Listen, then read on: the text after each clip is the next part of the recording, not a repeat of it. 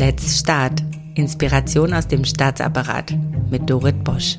Schön, dass ihr dabei seid. Ich stelle euch inspirierende Menschen vor, die mit Mut, Offenheit und Kreativität unser Staatswesen transformieren. Ganz nach dem Motto, wir sind der Staat.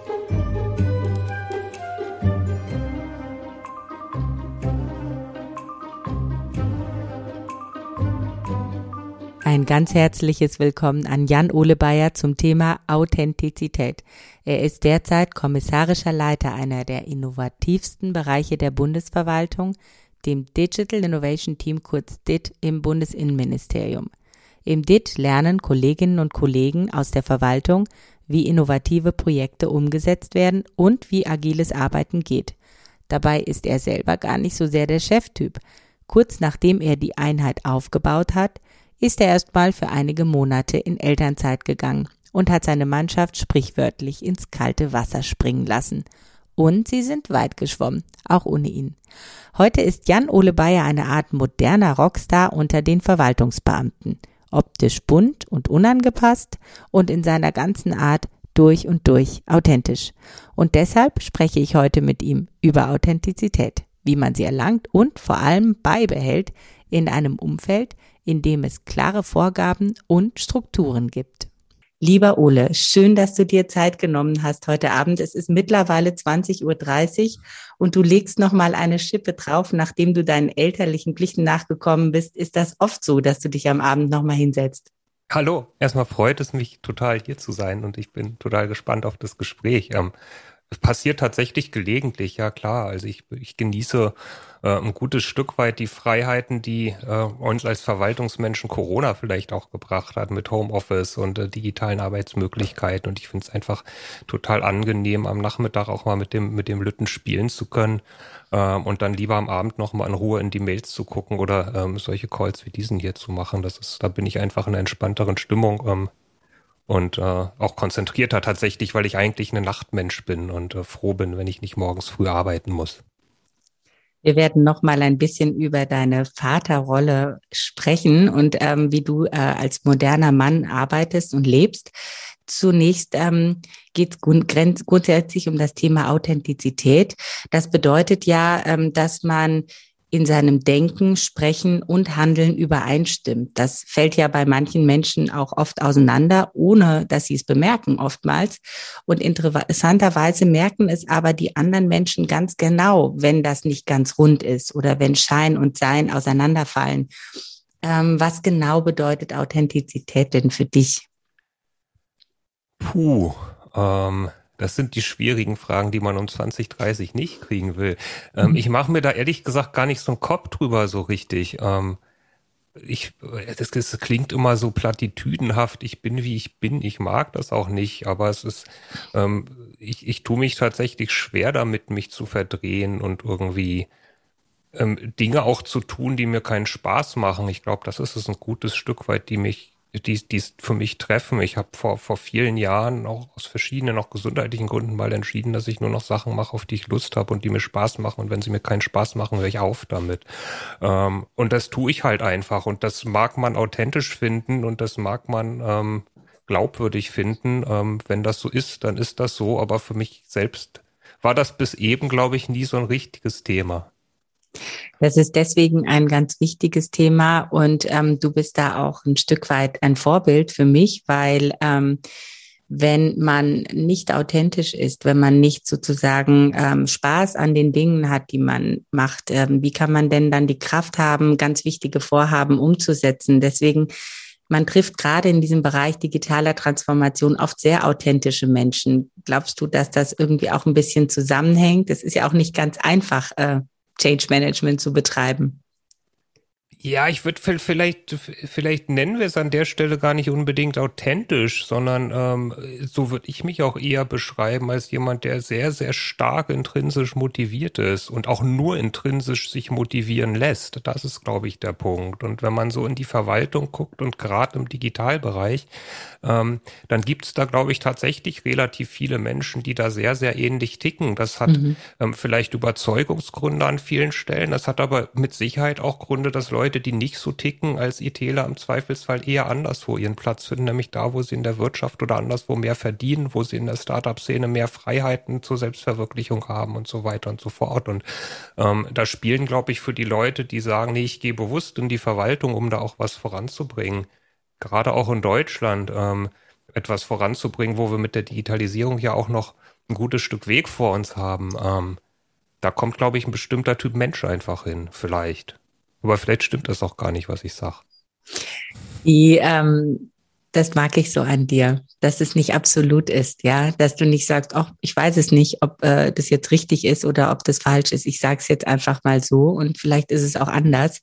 Das finde ich sehr, sehr sympathisch, ähm, weil das äh, nimmt natürlich auch so ein bisschen ähm, das Kämpferische raus. Äh, gerade wenn man Veränderungen bei, voranbringen will und man sagt, es ist nur so, dann äh, provoziert man natürlich bei dem Gegenüber, nein, es ist genau anders. und das tust du eben nicht, weil du sagst, ja, es kann auch anders sein. Ich kann halt gar nicht kämpfen. Also da, da scheitere ich ja schon dran. Das hat ja gar nicht mal was mit irgendwie, mit irgendwie Überzeugung und Coolness zu tun. Ich bin halt einfach leider oder Gott sei Dank, das ist ist mal das eine, mehr mal das andere.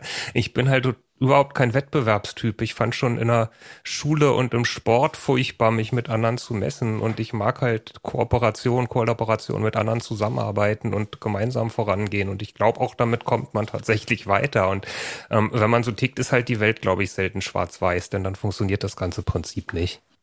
Ähm, zu dir passt ja auch sehr gut dein Lieblingstier, ähm, das pinkfarbene Alpaka. Ich hatte selbst mal äh, das Vergnügen, neulich mit meinem Sohn eine Alpaka-Tour zu machen. Also wir haben die dann durch die brandenburgische Steppe spazieren geführt und ähm, das war mir gar nicht so klar. Das sind ja richtig friedliche Tiere. Ne? Also das ist ja äh, nicht nur umsonst ist es jetzt sozusagen ein, ein It-Tier geworden, sondern die haben ja aber ganz fantastische Eigenschaften, auch wie sie so sich selber signalis gegenseitig signalisieren, äh, wann man sozusagen Grenzen überschreitet. Ich glaube, die spucken dann. Das muss man ja im Büro nicht machen, aber das sind ja ganz friedliche Tiere. Ich sehe, du weißt viel über Alpakas. Nee, eigentlich überhaupt nicht. Nee? Ähm, also ich, ich hätte jetzt behauptet, Lamas sind die, die spucken und Alpakas sind die, die nicht spucken, sondern nur distinguiert gucken. Äh, ich finde die einfach furchtbar niedlich, die Viecher. Ähm, das ist halt, die sind halt süß. Ähm, und es gibt viel zu wenig Pinke von denen. Das ist ein bisschen schade. Das ist so ein bisschen wie mit der Milkat-Kuh vor 20 Jahren. Äh, die gibt's auch viel zu selten. Aber nee, ich finde finde, das sind nette Tiere und dass sie jetzt irgendwie so ein Symbol bei uns im Team geworden sind, ist eher ein großer Zufall gewesen, als, als äh, mit meinem, mit meinen mit meiner Tierliebe zusammenhängt. Aber ich finde es sehr bezeichnend, dass so ein friedliches Tier, ich kann sein, dass ich die jetzt auch verwechsel mit dem Spucken, aber ähm, die sind wirklich total friedlich und ähm, die können sich aber ganz gut kommun die können ganz gut miteinander kommunizieren wann sie was wollen, wann es ihnen auch zu viel wird und wann ein, ein anderes Tier ihnen zu nahe kommt. Ein Tiger hätte ich auch tatsächlich schwierig gefunden oder ein Löwen als Symbol für, für das, was wir in unserem Team erreichen wollen. Insofern äh, passt die Beschreibung, glaube ich, schon ganz gut, auch wenn mich der ein oder andere Kollege da vielleicht jetzt steinigen wird, dass ich das so behaupte. Wie kommst du darauf? Was könnte? Äh, es, ich, es sind halt nicht alle immer, also es gibt halt verschiedene Menschen und nicht alle sind ähm, so, ich nenne es mal radikal, radikal kooperativ, sondern auch etwas wettbewerbsorientierter, was auch gut ist. Was, äh, ja. ich würde ja auch, auch da nicht behaupten, dass es jetzt das allein selig machende. Ich glaube, es, ich, ich glaube, es braucht auch Wettbewerb an vielen Stellen, um voranzukommen, aber ähm, halt nicht mit mir, sondern dann mit anderen, äh, die ich kenne oder mit denen ich im Team zusammenarbeite. Und das das ist auch okay, aber die könnten vielleicht besser mit dem Tiger leben als mit dem pinken Alpaka. Also ähm, ihr seid also eine Koexistenz äh, von Tiger und Alpaka. Wäre das okay für deine Kollegen, dass sie das? Äh, weil tatsächlich ähm, ist ähm, ein, ein gewisser kompetitiver Geist ja auch durchaus wichtig und ähm, Menschen, die integrieren können, die können ja auch, ja, die können Alpakas und Tiger in einer Herde sozusagen ertragen und, und gut, äh, gut koexistieren lassen. Wir fangen mal was mit, weil, du meintest, es sei ein bisschen schwierig jetzt mit Authentizität. Ähm, da würde ich gerne was bei, bei etwas Einfachem beginnen. Ich erinnere mich, wir hatten ein ein Gespräch. Und ähm, ich möchte dich jetzt kurz beschreiben für alle, die dich nicht sehen oder dich vielleicht mal nachschlagen wollen. Ähm, also du hast ein, eine Art Hipsterbart und äh, trägst bunte Hawaii-Hemden. Also heute gerade nicht. Heute trägst du was Schwarzes. Da steht drauf, dit ist Ole. Und ähm, hast Tätowierungen. Ähm, wie gesagt, das pinkfarbene Alpaka als Leittier habe ich ja schon erwähnt. Konntest du dich als persönlicher Referent des Staatssekretärs Fit damals 2015 auch äh, so hinsetzen an den Schreibtisch in die obersten Etagen des Bundesinnenministeriums oder war das eher schwierig? Natürlich ging das nicht. Ähm, ich hatte noch kein Bart, das lag aber mehr am Bart. Nein, um, der war also, noch nicht da. der war kürzer ähm, und mehr Koteletten. Der wechselt auch regelmäßig. Also die Haarlänge und die Bartlänge wechselt regelmäßig mal. Das ist jetzt zufällig, dass er gerade lang ist und ich schieb's immer einfach auf Corona und auf die geschlossenen Friseure und ich habe noch nicht mitgekriegt, dass sie wieder aufhaben oder so. Ähm, nein. Ich habe halt viel Glück gehabt, als ich damals irgendwie angefangen habe, da im Büro von, von, von Herrn Fit zu arbeiten dass der Fit einfach ein sehr entspannter Mensch ist, was Äußerlichkeiten und solche Dinge angeht und der auch sehr, glaube ich, ähm, IT ähm, üblich, nenne ich es jetzt mal fast, auch dazu neigt, eher irgendwie zu schauen, wie ticken die Leute, wie arbeiten sie, was tun sie. Und da schien er mit mir ganz zufrieden zu sein. Und es war tatsächlich so, dass ich dann statt Hawaii-Hemd eigentlich eher vielleicht ein weißes Hemd und irgendwie ein Sakko trug. Aber ähm, ich bin, glaube ich, auch der einzige persönliche Referent gewesen, der da selten im BMI mit Krawatte, also eigentlich nie rumlief. Und ähm, auch selten oh. im Anzug, sondern eher mal im Kortsacko oder sowas. Ähm, und ich saß durchaus auch in Gesprächen mit hochgekrempelten Ärmeln ähm, im Termin ohne, ähm, ohne Sakko, so dass auch Tätowierungen zu sehen waren. Das ist, ähm, glaube ich, auch tatsächlich eher unüblich, aber nichts gewesen, was meinen Chef gestört hat. Und dann war immer so ein bisschen mein Punkt, wenn es ihn stört, wird das mir halt sagen. Und solange er es halt nicht sagt, äh, wird es für ihn halt okay sein oder er muss damit leben. Und ähm, das finde ich, kann man so eigentlich als Credo ganz gut immer durchziehen. Wenn es jemanden stört, wie ich bin, soll das sagen, sonst bin ich halt so. Und hat es ein bisschen gedauert, bis dann das Hawaii-Hemd Einzug erhielt oder? Nee, das Hawaii-Hemd habe ich tatsächlich schon, oder die Hawaii-Hemden habe ich schon seit Jahrzehnten, hätte ich fast gesagt. Dann bin ich immer erschütternd, wenn ich sowas sage, weil ich mich dann erinnere, wie alt ich schon bin. ähm, aber es kommt tatsächlich hin, dass es mittlerweile Jahrzehnte sind. Ähm, ich mag halt bunt. Ich mochte früher sehr gerne sehr viel Schwarz und irgendwann äh, habe ich festgestellt, dass, dass alle ähm, cool sein wollenden Menschen irgendwie immer schwarz treiben, äh, tragen und dann habe ich halt irgendwann geschwenkt und habe angefangen irgendwie auch viel bunt und andere Klamotten zu tragen. Und ich finde tatsächlich Hawaii-Hemden schön, weil ich auch diese ganze diese ganze ähm, Surf- und Tiki-Kultur der 60er Jahre aus Hawaii, das mag ich ähm, vom Style, von der Art, von der Musik her, das ist äh, etwas, was mir nah ist und ähm, Außerdem finde ich es immer nett, zwischen all den grauen Anzügen auch mal ein bisschen einen Farbklecks zu haben. Und ich würde mir wünschen, dass das noch von viel mehr Menschen so ähm, gelebt wurde.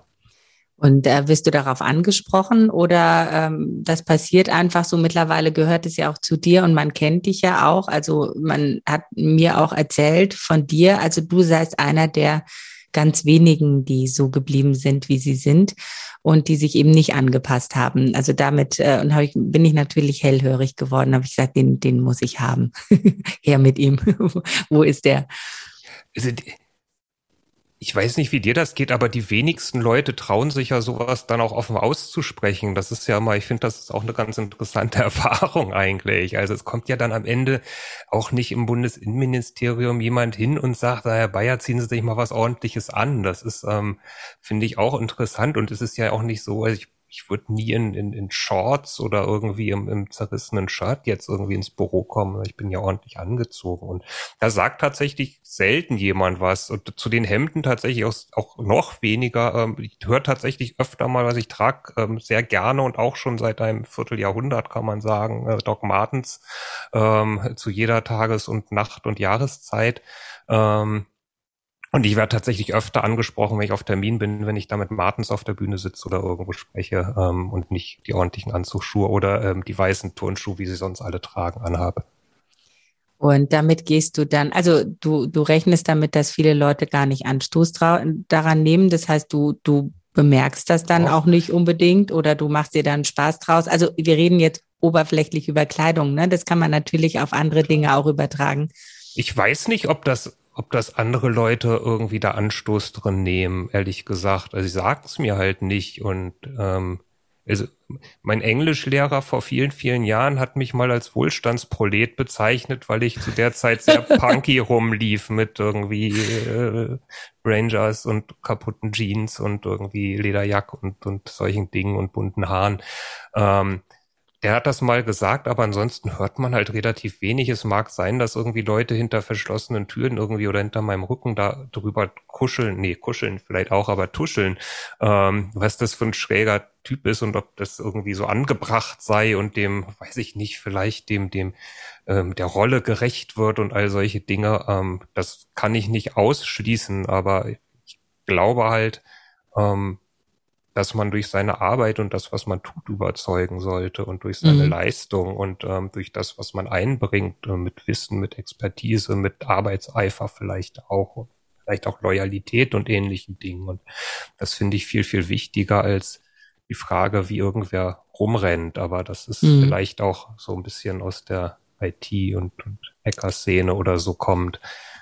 Etwas, wo man eher darauf achtet als, als auf Äußerlichkeiten. Und würdest du sagen, dass die Menschen dir dann vielleicht offener begegnen, wenn sie merken, oh, da ist jemand, der lebt, also der drückt sich so aus, wie es ihm wichtig ist. Wie gesagt, das mag jetzt vermeintlich oberflächlich sein, äh, die Kleidung, aber es ist natürlich schon auch ein Signal. Ich, ich, ich bin mir da, also ich bin mir da irgendwie treu. Sind die Menschen dann offener oder neugierig oder hast du das einfacher, Zugang zu finden? Ich ich tue das natürlich jetzt auch ein gutes Stück weit bewusst. Das muss man auch auch dazu sagen. Aha, also gerade in der doch gewusst. habe ich doch. Naja, es ist halt Stunde gibt er es zu. Ne, man spielt ja auch immer eine Rolle in dem Job, in dem man ist. Und ähm, mhm. ich arbeite jetzt in einem Innovationsteam und äh, einem Innovationsteam, das sich auf die Fahnen geschrieben hat, dass eine mhm. andere Arbeits- und Organisations- und Verwaltungskultur möglich und besser wäre. Ähm, und natürlich ist auch unsere Rolle ein gutes Stück weit mhm. ähm, zu zeigen, dass es auch anders geht.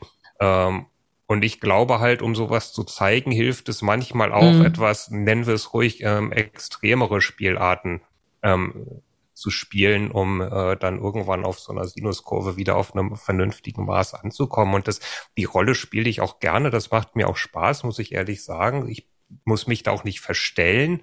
Ja. Ähm, aber natürlich tue ich das auch bewusst und ich kann auch genauso gut in einem anderen Kontext irgendwie den grauen Anzug mit Hemd und Krawatte tragen, ohne dass ich mich unwohl fühle. Ich mag auch Krawatten durchaus. Und War das jetzt ein Outing? Weiß ich ja, nicht. Jan-Ole Bayer mag Krawatten. Ja. Nee, ich finde das, das ist manchmal ganz schön, aber halt nicht so aus Zwang. Aber ich kann, also es ist ja mhm. nicht so, dass authentisch heißt, dass ich mich nicht anpassen kann. Ja. Ähm, das kann ich in der richtigen Situation, in der erforderlichen Situation natürlich durchaus. Also ich bin jetzt auch nicht der, der irgendwie, keine Ahnung, ähm, beim Bundespräsidenten unbedingt in Shorts, ähm, Flipflops und mit, mit Cappy oder so rumrennen würde. Du bist kein Provokateur oder so, um der Sache willen. Manchmal, so. ja doch, also wenn dann um der Sache willen, aber mm. nicht um meiner selbst willen. Um deiner selbst willen, glaube ich. Ähm, das ist vielleicht eher der Punkt. Aber um, um auf die Frage nochmal zu kommen, klar, mm. das, das, was ich schon merke, auch ähm, in, in Feedback, was ich kriege, ist eher, gar nicht so eine größere Offenheit mir gegenüber, aber schon von vielen Kolleginnen und Kollegen so ein krass, dass das möglich ist. Und wenn ich, ich dramatisiere jetzt ein bisschen, ähm, wenn der komische Vogel da irgendwie auf diese Art sogar im BMI rumrennt und irgendwie Dinge anders macht, vielleicht auch oder hinterfragt oder so, ähm, warum soll das dann bei mir nicht gehen? Und also mhm. ich glaube, dass ein gutes Stück weit die Rolle, die, die wir und die ich da auch habe in diesem Team, ist auch so ein bisschen Mutmacher zu sein und, mhm. Geistiger Enabler. Zumindest würde ich es mir wünschen, dass das so ist bei, bei dem einen oder anderen Kollegen. Also bei mir hat's voll funktioniert. Sehr schön. Bei mir hat's funktioniert. Noch kein Hawaii-Hemd an, das prangere ich, ich hab, an dieser Stelle an. Ich habe noch kein Hawaii-Hemd an, aber ich muss ganz ehrlich zugeben, es war für mich äh, am Anfang eine große Überwindung, ähm, bunte Kleider und Nagellack zu tragen im, äh, im, äh, im Kanzleramt. Und ich fand das wirklich schwierig. Also was überhaupt gar nicht schwierig ist, weil es ist ja nicht so, dass das keiner dort macht. Aber ich hatte eben da auch so ein Bild, das macht man nicht. Und, ähm, und bei Bewerbungsgesprächen habe ich mich auch verkleidet und ich habe richtig gemerkt, dass das bin ich nicht. Also für mich war das, jetzt reden wir über Kleidung, ich hatte hier was ganz anderes auf dem Zettel stehen. Ähm, Tut Ole, leid. nee, sorry, ich bin da so reingerutscht. Ähm, aber tatsächlich war das für mich ein Riesenthema. Vielleicht auch, weil ich eine Frau bin, ich weiß es nicht. Aber ich, ich fand das tatsächlich ähm, in meiner Arbeit, ich arbeite ja auch transformativ und ich finde das extrem wichtig. Also wenn ich als Frau sozusagen mich in meiner Weiblichkeit irgendwie zurückhalten muss, dann dann kann mir doch überhaupt keiner abnehmen, dass das, was ich sage, ich auch denke und auch danach, danach handle. Das, das, das geht ja gar nicht. Und ähm, also für mich jedenfalls, das, was, das trifft für mich zu. Und mir hat es eben so wahnsinnig gut gefallen, dass da jemand ist, der das auch so macht. Und mir hast du Mut gemacht. Für mich warst du ein Enabler. Also bei mir hat es funktioniert. Und ich halte das für einen ganz wichtigen Aspekt, auch wenn er vielleicht jetzt ähm, nicht so wichtig klingt. Ich wollte noch fragen, gibt es denn ähm, du sagtest, ich kann mich auch anpassen, wenn das notwendig ist, weil viele haben ja dann, wenn sie so auf diesem, auf diesem Weg sind, ich, ich verändere Dinge und ich möchte es ganz anders machen, dann vielleicht Schwierigkeiten zu sagen, ja gut, aber an dieser Stelle möchte ich mich gern anpassen, weil äh, gerade wenn man Enabler ist oder Pionier, gibt es ja auch immer wieder äh, Situationen, wo man Yielding betreiben muss, auch mal drei Schritte zurückgeht, um sein Gegenüber noch mitzunehmen. Also man hat natürlich so im Blick, da möchte ich gerne hin, aber ich sehe, mein Gegenüber ist irgendwo noch woanders hin. Ich gehe jetzt mal drei Schritte zurück, vielleicht überfordere ich ihn. Kennst du die Situation auch? Klar, ich glaube, das ist, ist ganz normal in solchen Themen, in denen wir mhm. arbeiten. Und ich finde es halt wichtig. Es geht ja nicht drum, irgendwie ähm, als, als radikaler Revolutionär mit dem Kopf alle äh, Wände zu durchbrechen oder so, sondern es funktioniert natürlich nur, wenn man die Leute mitnimmt. Und man muss, muss natürlich auch sehen, dass ähm, ja alle in der Verwaltung auch Menschen sind, die irgendwie auf einer gewissen Art sozialisiert sind, im privaten wie im Berufsleben. Ähm, und da muss ich Überzeugung leisten. Und das kann ich, und das finde ich immer wichtig, das kann ich halt auch nur begrenzt schaffen, weil auch meine Ressourcen und meine Zeit natürlich begrenzt mhm. ist. Das heißt, ich muss mir sehr gut aussuchen, welche Kämpfe es auch wert sind zu fechten. Und es gibt einen Haufen Regeln und einen Haufen Vorgehensweisen und äh, Arbeitsweisen, wo ich sage, das ist doch alles Mumpitz. Ähm, das, das kann man doch anders viel effizienter machen, aber das ist jetzt halt gerade dann nicht der Kampf, den ich führen möchte, weil ich eigentlich was anderes erreichen möchte. Das kommt dann irgendwie auf die Bucketlist oder so, das Backlog. Ähm, und wenn ich dann nochmal irgendwann Buße habe und die Zeit habe und das Thema nochmal aufkommt, kümmere ich mich. Aber es gibt einen Haufen Zeug, wo ich sage, komm, das ist es jetzt nicht wert. Da machen wir es halt ähm, so, wie, äh, wie es erwartet wird oder wie es gemacht werden soll. Ähm, eben wie du sagst, auch um die Menschen einfach mitzunehmen. Also es, wie gesagt, es bringt ja nichts, dass, dass äh, alle mich nur als Gegner auch sehen oder dass uns als Gegner sehen. Ja, also das, äh, das entspannt natürlich auch alles, dass man auch für das Gegenüber nicht, dass man nicht ein, also nicht mal einen Satz zu Ende sprechen kann, ohne aber, aber es gibt noch das und das, das, äh, das ist natürlich dann auch zu viel. Ich wollte gern mit dir über ähm, das Thema sprechen. Ich habe das auch in einem deiner Interviews gelesen. Mm, also du hast auch mal die Digitallandschaft so ein bisschen beschrieben, wie so verschiedene digitale Inseln, die sich äh, so innovativ bilden und dass es eben nicht so eine Art einheitliches Powerhouse braucht, wo das alles zentral gesteuert wird und so weiter. Also im Grunde genommen, wenn ich das richtig verstanden habe, hast du bist ja auch ein ganz strategischer Kopf. Du kommst ja auch aus der Beratung. Ähm, ist es okay, dass es diese Inseln gibt? Und warum muss man die nicht zusammenziehen? Ich will das jetzt gar nicht politisch machen. Mir geht es jetzt vor allen Dingen ähm, um, um die Frage, ähm, wie gut können wir eigentlich auch authentisch mit Flickenteppichen leben. Wir haben ja zum Beispiel in anderen Bereichen, wenn es um Sicherheitsfragen geht, Schulbereich und so weiter, haben wir auch Flickenteppiche in, in Deutschland und da ertragen wir sie nicht so gut oder wollen sie nicht so gern haben. Ja, nun, nun sind Flickenteppiche auch was anderes äh, als vielleicht das, was ich mir da vorstelle. Mhm. Also ähm, ich glaube tatsächlich, dass ähm, nennen wir es auch ruhig, dezentrale Machtverteilung und Zuständigkeitsverteilung, wie man es dann bezeichnen will, ähm, dass das am Ende die bessere und effizientere Art und Weise zu arbeiten ist unter einer gewissen Voraussetzung, dass natürlich auch die Leute ähm, an den entscheidenden Stellen ähm, ertüchtigt werden, dass es ihnen ermöglicht wird, dann auch ihre Arbeit gut zu tun, dass sie darin unterstützt werden. Und das ist, glaube ich, an vielen Stellen eher das Problem. Das ist so dieser klassische aus, aus der agilen Arbeit kommende Ansatz am Ende, ne? dass ich mhm. eher Selbstorganisation habe, äh, dass ich Ziele vorgebe, aber den Weg dorthin nicht fortschreibe. Und so funktioniert es ja am Ende auch in den Beispielen, die du genannt hast, nicht immer unbedingt in der Art und so dass ich ähm, natürlich auch Austausch brauche. Auch das ist wichtig, diese, diese Lernkultur, Fehlerkultur, voneinander reden, zusammenarbeiten, sich auszutauschen. All das gehört natürlich zusammen.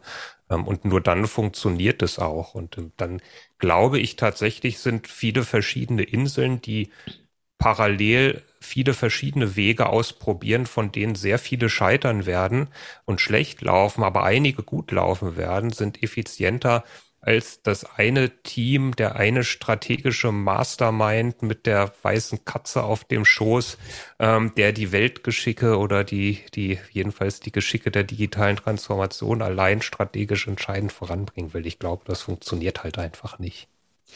Ist es denn übertragbar? Also diese Art des agilen Arbeitens, diese Art der agilen Strukturen auf, sage ich mal, klassische Bereiche aus deiner Sicht? Also jetzt, was weiß ich, Bildung, Sicherheit, also all die Bereiche, die jetzt, sag ich mal, auch vor einer Transformation stehen, kann man das übertragen? Das ist so eine Frage, die mir immer so unter den Nägeln brennt. Es also kommt, jetzt mal die, die raus aus der Tech-Welt so. Die, die, einfache Antwort ist dann natürlich immer, es kommt drauf an, auf die Rahmenbedingungen. Und sicherlich mhm. kann man sich womöglich in einem Sicherheitsbereich weniger gut vorstellen und sieht da eben auch Schwierigkeiten. Aber es, wie gesagt, es gehören ja ganz, ganz viele Rahmenbedingungen dazu. Ähm, es sind eben nicht unabhängige Inseln, sondern die Inseln sind von ähm, regelmäßig befahrenen Fährstrecken, Flugverbindungen und Helikopterflügen mhm. und sonst wie beruht. Und ja, klar. Ähm, ich glaube, das Problem ist, dass agil halt als Begriff eigentlich heute verbrannt ist und aus meiner Sicht auch nicht mehr verwendet werden sollte. Mhm. Ähm, der wird zu kurz gedacht, weil ähm, es geht nicht nur drum so ist oft ja irgendwo das Verständnis mit weniger Planung, weniger strategisch vorzugehen, sondern es ist eigentlich das Gegenteil, viel strategischer, viel mehr Planung, viel mehr Rückkopplungsmechanismen, Feedbackmechanismen und ähnliches, viel mehr Austausch zu haben, mit viel mehr Kommunikation zu haben. Das gehört halt alles dazu und agil ist halt oft irgendwie wir machen jetzt schnell klein und probieren Sachen aus, aber rekapitulieren auch nur so halb. Und ähm, ich glaube, das ist am Ende kein Tech-Thema. Ähm, das ist am Ende eine Frage der Organisation. Da gibt es ja auch einen Haufen Beispiele weltweit durchaus, wo es ganze Unternehmen, auch größere Unternehmen und Unternehmensgruppen geht, die seit vielen Jahren ähm, stärker selbst organisiert, stärker hierarchiefrei oder hierarchiearm, ähm, nach ganz anderen Methoden arbeiten, als es jetzt eine, eine klassische Konzern- oder, oder Unternehmensstruktur ähm, tut. Das ist ein total spannendes Thema, weil äh, wenn ich mir vorstelle, dass man jetzt gerade am Anfang steht, also äh, mit, mit diesen Arbeitsmethoden ähm, und die überträgt, sage ich mal, auf ähm, Bereiche, die schon sehr, sehr ausgetreten sind und da ganz neuen Schwung reinbringt, das äh, stelle ich mir sehr interessant vor. Habt ihr auch solche Leute, die dit kommen oder geht es da wirklich nur um digitale, also was heißt nur, geht es da ausschließlich um digitale Transformation? Natürlich, das steckt schon im Namen, ist der Fokus an vielen Stellen eher die digitale Transformation. Aber ähm, auch da einschränkend, das, was wir damit meinen, ist vielleicht auch was anderes als andere. Denn, denn ich bin da der Überzeugung, dass wir viel zu stark in Technologie denken, wenn wir über digitale Transformation sprechen. Und im Kern ist es das, worum es geht, immer eine Frage der Organisationskultur, der Organisationsstrukturen, der Arbeitsstrukturen. Und da ist man wenn man ganz ehrlich ist, auch ganz schnell in Fragen des Dienstrechts, der Besoldung, der gemeinsamen Geschäftsordnung der Bundesministerium, Verwaltungsverfahrensrecht. Nicht, dass ich von all diesen Dingen besonders viel verstehen würde als Nicht-Jurist, aber das sind die Themen, glaube ich, wo eigentlich irgendwie die, die Musik spielen ähm, könnte. Insofern, wir haben beispielsweise auch ähm, Workshops gemacht, um, um eins vielleicht rauszugreifen mit unserer Sportabteilung, wo es, glaube ich, um die Europameisterschaft ging und wie man da irgendwie Nachhaltigkeitsaspekte oder so einbringen kann. Wir haben Workshops gemacht ähm, mit ganz anderen Behörden auch, wo es tatsächlich eher um, um grundsätzlich fachlich strategische Fragen ging. Und auch da kann man natürlich andere Herangehensweisen wählen, auch andere Projektstrukturen wählen, auch andere Projektherangehensweisen wählen. Das finde ich total spannend und deswegen, das verrate ich euch jetzt allen, der Ole weiß es schon, mein nächster Podcast-Gast ist Mr. X, der genau darüber Bescheid weiß. Und ich sage euch noch nicht, wer das ist. Aber ähm, da geht es genau um Organisationsstrukturen. Da gehen wir an die Grundfesten sozusagen unserer staatlichen Ordnung. Und ähm, mir ist aufgefallen, ähm, Ole, du bist jetzt der dritte Podcast-Gast ähm, aus demselben Bereich unter Staatssekretär Richter, der ja auch schon zu Gast war. Aline Fuchs ist eine Kollegin von dir. Ist das irgendwie so ein Gewächshaus für Menschen wie euch oder was? Wie kommt man da rein? Weiß ich nicht, da bin ich ja viel zu lange schon in dem Bereich. Also ich bin, ich bin da schon reingerutscht, als noch niemand da war. Obwohl bei Berlin bin ich mir tatsächlich nicht so sicher.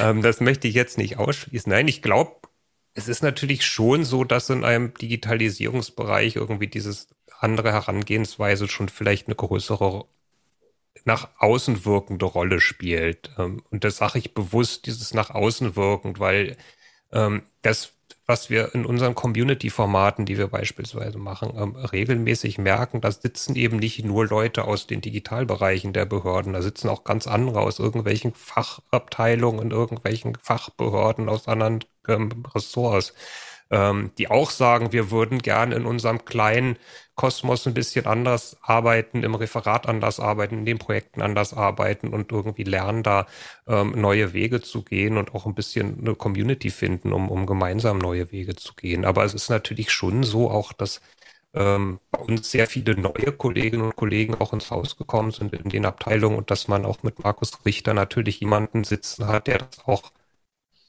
zu Recht sehr glaubwürdig ausstrahlt und lebt und vorlebt und auch ernst mhm. meint mit ähm, all diesen Dingen. Und ich glaube, das prägt natürlich dann auch ein gutes Stück weit Abteilungen. Ähm, ein, ein letztes Wort zum Thema Glaubwürdigkeit und Authentizität. Ähm, du bist ja auch ein, ein ganz moderner Vater und lebst deine Vaterrolle und deine Männerrolle auch sehr ähm, authentisch aus. Also du hast, also wenn ich das jetzt so sagen darf oder glaubwürdig, wie auch immer, jedenfalls nach dem Prinzip, dass du sagst, ich mache das, was wozu ich intrinsisch motiviert bin. Mir ist es wichtig, also mache ich das. Ähm, du bist ja auch, du arbeitest noch immer in Teilzeit oder noch ja? Genau, ich, genau, ich arbeite in Teilzeit zu 75 Prozent. Jedenfalls versuche ich das. das was hat, was so hat das für, klappt nicht so gut? Nee. Ich habe auch lange in Teilzeit gearbeitet, es hat auch nicht gut geklappt. Kannst du dazu noch ein Wort sagen, weil das macht natürlich auch enorm Mut.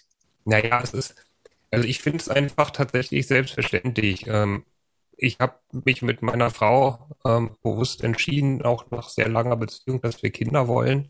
Ähm, und ich möchte ja was von den Kindern auch haben. Ähm, und ich möchte ja aufwachsen sehen. Und ich möchte, dass die auch mit mir genauso gut umgehen und genauso glücklich sind und sicher sind, wie sie sich mit ihrer Mutter fühlen. Ähm, das finde ich halt essentiell. Vielleicht auch, weil ich es ähm, selbst ähm, einen total tollen und großartigen Vater hatte, der aber sehr viel gearbeitet hat und eine Mutter die Hausfrau oder jedenfalls irgendwie nur, nur wenig gearbeitet hat. So, also da war klare Rollenverteilung ein gutes Stück weit.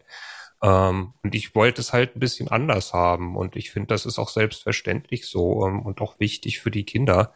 Ähm, und dementsprechend haben wir halt, das war für uns immer klar, dass wir, wenn wir Kinder kriegen, beide auf 75 Prozent oder noch weniger, jedenfalls in Teilzeit gehen und dann versuchen, möglichst gleichberechtigt auch die Kinder zu versorgen.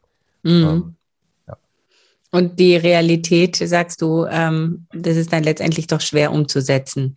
Ja, die Realität ist natürlich auch immer ein bisschen komplexer, als ähm, man sich das A so vorstellt und als das B jetzt in diesen Podcast passt. Ähm, hm. äh, es ist tatsächlich so, dass ich mich auch aus verschiedenen Gründen schwer tue, ähm, mit meiner Teilzeit Zeit auszukommen. Es liegt halt auch daran, dass sowohl ich als auch meine Frau irgendwie vorher auch mit unserer Vollzeit nicht ausgekommen sind. Also wir arbeiten halt auch beide wahnsinnig gern mhm. äh, in den Themen, in denen wir arbeiten und das macht uns viel Spaß. Und das war jetzt tatsächlich in der letzten Zeit eher so, dass das äh, bei mir die Arbeit irgendwie ein bisschen mehr Vorrang hatte und meine Frau dann eher zurücksteckt und, und in Anführungszeichen zurücksteckt und sich jedenfalls mehr ums Kind gekümmert hat, was ich schade finde und, und ändern möchte, aber ähm, das ist ja auch oft so in Wellen. Also ein Weg. Ich, ja, also ich erlebe das, ähm, meine Kinder sind schon größer, ich erlebe das so in Wellen. Also das ist, kann auch mal ein Jahr mal zu den zugunsten des einen Bereichs sein und mal ein Jahr zugunsten des anderen Bereichs, aber klar, das sind das, das ist das, was ich meinte mit, es ist, ist zu komplex vielleicht auch hier. Also mhm. Jeder hat mal irgendwie eine Phase, wo mehr zu tun ist. Jeder hat mal eine Phase, wo es ein bisschen entspannter ist oder einen Job, wo es ein bisschen entspannter und weniger zeitintensiv ist. So, dass ich glaube, am Ende hoffe ich zumindest wendet sich's aus, aber ich glaube auch, dass ich da noch einen größeren Schritt äh, zu lernen habe und meinem eigenen Anspruch gerecht zu werden als meine Frau. Das hast du sehr schön gesagt. Ähm, lieber Ole, möchtest du noch etwas sagen? Wir sind nämlich fast am Ende mit unserer Zeit etwas. Es liegt mir jetzt auf der Zunge, Grüße an alle da draußen auszurichten, aber wir sind ja in einer Großstadt und das macht man nicht. Ähm, deswegen lasse ich das vielleicht lieber. Wieso, wieso macht man das in der Großstadt Nein, nicht? Also es, ist, äh, es gibt so einen Ausschnitt, ich weiß gar nicht, aus Dalli Dalli oder so, wo irgendwer in dieser Fernsehsendung in den 70ern irgendwie dann noch äh, vorne sitzt und irgendwie seine Familie grüßen will und der Moderator Rosenthal war das, glaube ich, ne, ähm, sagt irgendwie, Mensch, wir sind doch in einer Großstadt, das macht man doch nicht. Seitdem liegt mir immer in solchen Momenten bei dieser Frage auf der Zunge irgendwie Leute zu grüßen, obwohl ich in Berlin sitze. Ähm, nein, es hat mich total gefreut. Ich glaube, wir könnten noch eine Stunde weiterreden, aber dann wir hört wahrscheinlich noch, keiner mehr zu. Ja, äh, das, das klar. Also ich würde dir noch eine ganze Stunde zuhören und noch länger. Ähm, ich fand das sehr erfrischend, sehr ermutigend. Ich hoffe, wir haben äh, mit unserem Geplauder, ähm, äh, das ja auch um ernste Themen ging, ähm, durchaus auch inspiriert, dass ja jeder kann Hawaii-Hemden tragen, auch im BMI. Und, jeder, ähm, jeder muss es aber nicht tun. Vielleicht das jeder muss Satz, es nicht. Jeder wenn, muss es nicht tun. Wer sich glücklich fühlt im grauen Anzug, der möge bitte äh, jederzeit den weitertragen. Denn, äh, ich warte nee. auf den Hawaii-Anzug. Den gibt's bestimmt auch bald. Und ähm, ja, danke, dass, dass du da an der Stelle bist. Danke, dass es dich gibt und danke, dass du dir die Zeit genommen hast. Lieber Jan, Ole, Bayer, auf Wiedersehen. Sehr gerne, hat Spaß gemacht. Vielen Dank und auf Wiedersehen. Und das war es bei Let's Start, Inspiration aus dem Staatsapparat mit Dorit Bosch. Schreibt mir gerne und abonniert diesen Kanal, damit ihr keine Folge verpasst. Let's Start, viel Spaß bei der Umsetzung.